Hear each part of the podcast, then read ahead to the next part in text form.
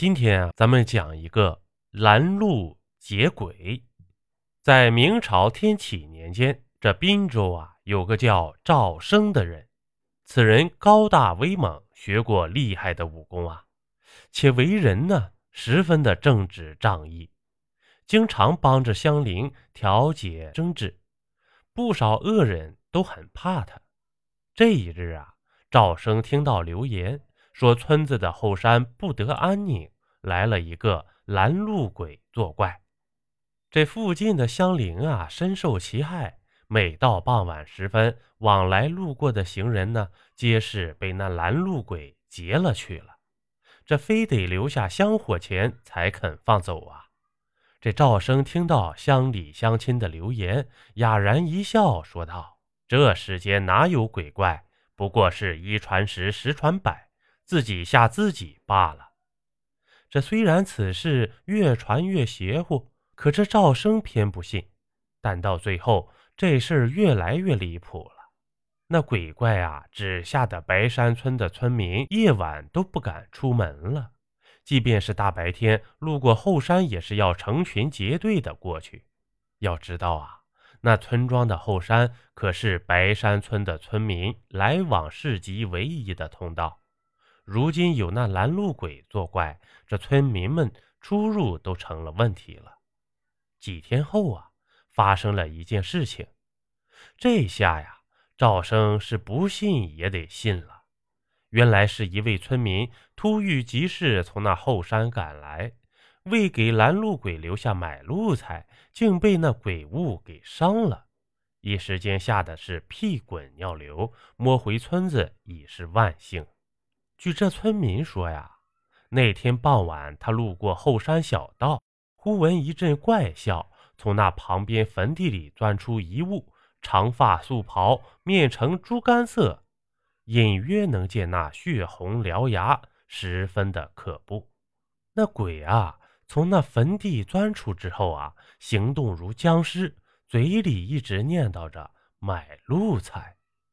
可是村民身上未带银两。正欲逃跑时，被那怪物一爪抓中了，一时间这胳膊是又红又肿，血流如注啊！吓得几欲晕倒，动弹不得。所幸没过多长时间，这怪物自己走了，村民这才捡回一命，赶回了村庄。如此一来，整个白山村的人更是惶惶不得终日啊！赵生看见了村民的伤势后，是不信也得信了。他倒也未觉得恐惧，只是气怒不已。这拦路鬼如此大胆，公然祸害起人间来了。赵生当下便是决定要亲自去会一会那拦路鬼，看看这到底是何方神圣。村民们听到赵生的决定，都是纷纷劝他说：“万万不可。”切莫去白白送死啊！毕竟这是鬼怪，不是普通的人。咱们一起请个高人来收鬼吧。这赵生却是不从，当晚便是干了三碗酒，壮胆，直奔那后山去了。可是啊，这一路走去却是相安无事。本是想大喊一声，让这鬼速速现身，可又转念一想。这人向来是欺软怕硬，鬼或许也是如人一般。自己若是一喊，恐叫那鬼怪啊吓得不敢出来了。如此这般，不是白跑一趟？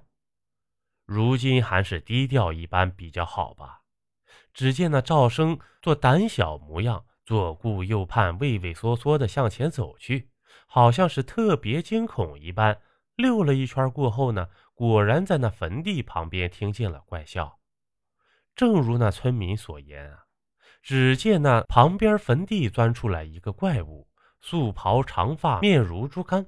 这赵生见状也是一愣，可接着大喝一声：“到底是何方鬼怪，竟然为祸一方？碰得你赵生爷爷还不速速救降？”这听闻此语，显然这怪物也是一呆。就在这一愣一静之间，赵生竟听到对方的呼吸之声，心里只是奇怪：这鬼怪死物如何会有呼吸的呢？还未仔细想呢，对方却是先开了口：“呵，我管你是赵生还是赵死，只消留下买路财，否则休想活着出这后山。”这赵生却是冷哼一声，二话不说，竟然是直接动上了手了。那鬼显然没有料到这一手，本能的伸出手去挡。就在这一举一挡之间，二人肢体接触，这赵生却是触摸到这鬼的胳膊，分明是有血有肉，竟然还是温热的。当即心中了然，对方如何是鬼，分明是个人在装神弄鬼。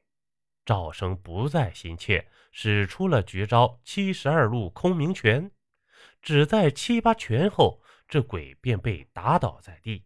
连忙跪地求饶，声音也不怪异了，只是嚷嚷道：“赵爷爷，饶了我吧！这些买路财全都给你，赵生爷爷啊，饶了我吧！”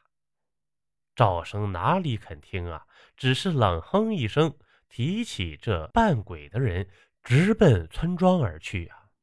赵生一边走一边大喊：“乡亲们，这鬼给捉来了，大家一起来瞧瞧吧！”一开始大家不敢靠近，可是后来一想，这赵生都把这鬼给捉来了，如今还有什么不敢靠近的呢？大家一窝蜂便聚过去，想要看一看这鬼的真面目。大家都围过来后，这鬼也没了动静。赵生手一抬，直接从那怪物脸上扯下来一个东西，露出一张人脸，不是村子里的泼皮刘老三，又是谁呢？原来是这无赖一直在扮鬼吓人呢，那脸上的颜色无非就是猪肝糊了脸。真相大白，刘老三被揍了个半死，送到了官府，村庄又重回了平静。